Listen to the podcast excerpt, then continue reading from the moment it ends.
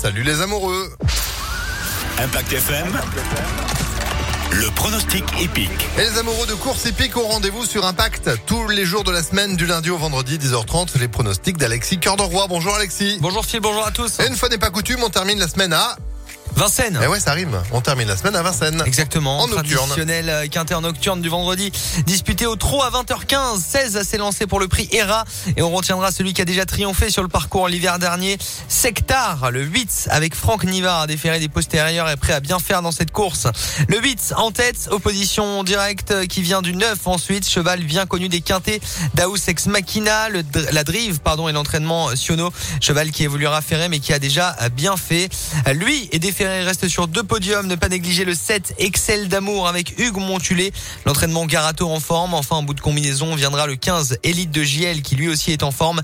Et le 5 avec Eric Raffin qu'on ne peut pas éliminer du pronostic Driango de Nîmes. 8, 9, 7, 15 et 5 pour le quintet parisien de ce soir à 20h15.